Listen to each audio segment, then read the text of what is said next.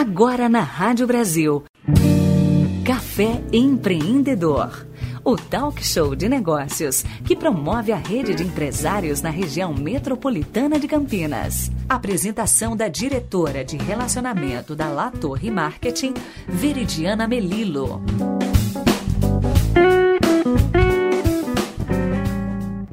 Dia e sejam bem-vindos a mais um Café Empreendedor. Nessa última semana, no dia 20 de maio, nós tivemos o Dia do Pedagogo. O Dia do Pedagogo é comemorado no dia 20 de maio. No momento que nós vivemos hoje em dia, fica a grande questão: como que fica o ensinar e o aprender em tempos de Covid? A palavra para os tempos de pandemia que vivenciamos, sem sombra de dúvida, é transformação. E as mudanças de hoje nos levam a um processo de reinvenção. Reinvenção dos nossos hábitos, na forma de visualizar o mundo, de como a gente vê o outro e de como a gente se vê. Da mesma forma que essa transformação acontece em nossas vidas, também promove-se um movimento na educação, nos professores, na relação com os alunos, com a coordenação. Vocês pararam para pensar como as instituições, como os colégios precisam realmente se reinventar nesse processo de ensinar e aprender, é um belo de um desafio. O que eu acho mais interessante em algumas profissões é que ao longo do tempo elas foram evoluindo. E não precisa mais ter um foco na pedagogia exclusivamente dentro dos colégios. Hoje a pedagogia cresceu e está presente em outros serviços. Para conversar sobre esse assunto, em homenagem ao Dia do Pedagogo, converso aqui com Mariane Donato, coordenadora do Centro de Referência do Autismo de Jaguariúna, tem a especialização em neurologia e é formada pelo curso de ecoterapia. Mari, bom dia e seja bem-vinda novamente ao Café Empreendedor. Bom dia, Veridiana, tudo bem? É um prazer estar aqui novamente. A Mari já esteve aqui comigo em outra oportunidade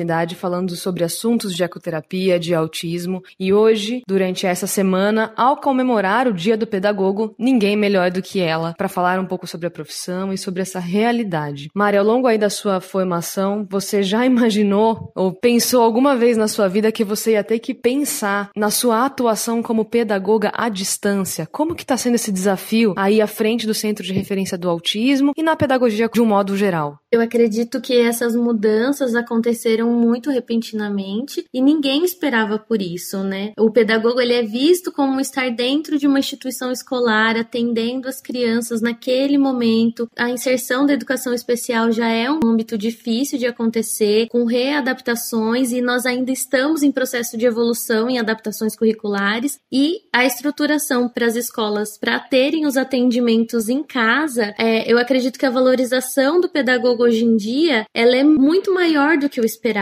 pois os pais eles entenderam agora quanta dificuldade existe para poder ensinar. O ensinar ele não é simplesmente colocar uma folha na frente da criança e mostrar para ela qual atividade vai ser feita. É muito mais do que isso, é um explicar com ludicidade, é um mostrar de uma forma concreta, muitas vezes, como que a conta funciona. Precisa fazer sentido para que a criança aprenda. Então, os conteúdos, eles precisam ser mostrados de uma forma de que a criança vai entender tudo é reorganizado no cérebro para que a gente guarde e que nós possamos utilizar em outros e outros ambientes. Eu acho muito interessante esse ponto de vista, Mari, por você trabalhar nessa frente da educação especial, voltada principalmente agora para o autismo, porque a gente não, talvez à distância, né, quando a gente pensa na, no formato tradicional do colégio, né, dos pedagogos em, em instituições de ensino, olha quanto a gente já teve que evoluir, olha os desafios que já aconteceram ao longo do tempo e que a gente não para para prestar atenção ou reconhecer isso. Então agora, em tempos de pandemia, de isolamento social, fica claro, a gente tem todo um modelo modelo da educação se reinventando à distância, que é um grande desafio. Ninguém foi treinado para isso, não deu tempo de preparar. As instituições não nos ensinam essas abordagens, mas na verdade já tiveram evoluções antes disso, com educação especial e com outros pontos. Mas para a gente falar de transformações positivas, desde quando você decidiu lá atrás, né, no começo da sua carreira, a seguir a linha da pedagogia, qual que foi seu propósito? O que que te motivou e o que que te dá forças ainda hoje de permanecer nessa carreira sempre em evolução contínua?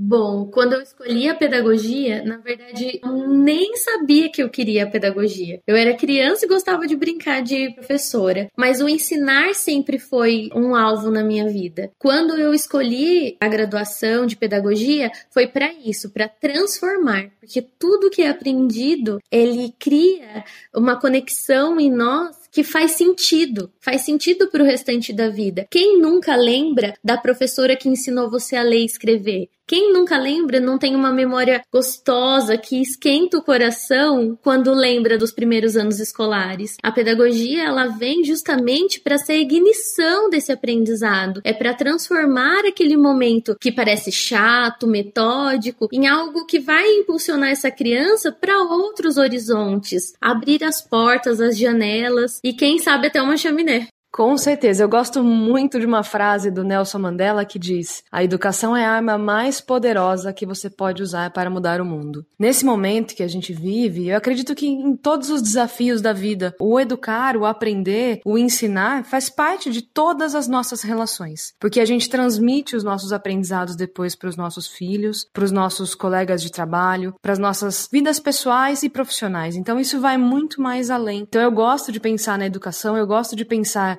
é, nessa etapa assim que a gente aprende lá atrás e que às vezes a gente nem dá o devido valor, que ela realmente pode ser a arma mais poderosa para a gente mudar o mundo. No meio dessa comemoração aí, né, isolamento social, com todos esses desenvolvimentos e desafios da transformação, o que você poderia falar? Que mensagem aí da pedagogia você poderia dar para ajudar as pessoas a olharem esse momento de uma forma construtiva e trazer aí toda a valorização que a profissão merece? A mensagem que eu deixaria é que realmente as famílias pensassem nisso, refletissem sobre, porque hoje, quando as atividades são levadas para casa sem um momento de interação com professor, o quanto é difícil nós organizarmos essa rotina com as crianças, né? Os professores, eles estão aí se reinventando a cada dia, preparam aulas, eles têm outros momentos em casa. A aula não termina quando a criança sai da escola. Pelo contrário, ela é um ciclo contínuo que acontece diariamente na vida do professor. Hoje, os pedagogos, eles para mim são super-heróis, porque dentro de toda a crise, todo esse momento que nós estamos vivendo de muito cuidado, cuidado, de muitas angústias, de muita ansiedade. Mais uma vez, os professores eles estão se reinventando, eles estão ativos, ou estão fazendo videoaulas, ou estão preparando vídeos para essas crianças. Então, realmente, qual valor você dá para o professor do seu filho? Qual valor você dá para o pedagogo que você conhece? Porque muitas vezes eles são vistos como algo descartável e essa não é a realidade. O pedagogo ele tem que ser valorizado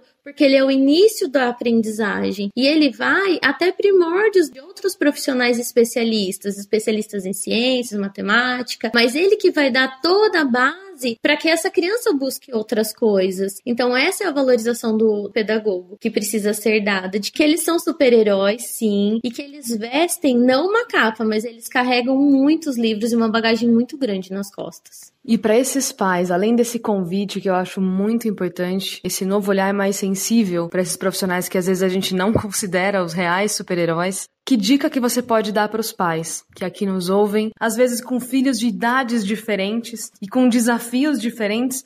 Que dica que você pode dar para esses pais que estão em casa para conseguir conduzir esses meses aí de ensino à distância na vida de cada um deles? A dica que eu tenho para dar para esses pais é calma respira e vocês precisam ter essa, essa consciência de que vocês não fizeram uma graduação para isso, não se cobrem a ponto de ser igual o professor, mas é, tentem elaborar formas diferentes também de mostrar aquele conteúdo, né? Mas acionem também as escolas, pelo que eu sei, as escolas estão abertas para poderem dar orientações, tem professores também que estão abertos a darem orientações, mas não se cobrem por não serem os pedagogos, vocês são pais. Uma coisa de cada vez. Excelente, Mara. Acredito muito nisso. A gente não pode se cobrar aí de ser multiuso ou multigraduação para conseguir se adaptar a essa situação. Claramente levando em consideração também que os pais passam por um processo de adaptação, mudanças e inseguranças e medos de trabalho e questões emocionais internas deles. Mari, muito obrigada pela sua participação novamente aqui no café. É sempre um prazer ter você aqui comigo, ainda mais para falar de um assunto tão importante, né, que é a pedagogia. Então deixo aqui meu grande abraço e meu super parabéns para você pelo Dia do Pedagogo, que comemoramos agora no último dia 20, e também para todos os pedagogos aí do Brasil e todos os pedagogos que nos ouvem. Então, parabéns pelo trabalho de vocês e por vocês serem esses super-heróis que carregam livros e não usam capa. Obrigada, Viridiana. Eu que agradeço. E aguardo o próximo convite. Sempre um prazer tê-la aqui. Terminou assim mais um Café Empreendedor. Hoje conversei então com Mariane Donato. Ela é coordenadora do Centro de Referência do Autismo de Jaguariúna e nós falamos sobre o Dia do Pedagogo.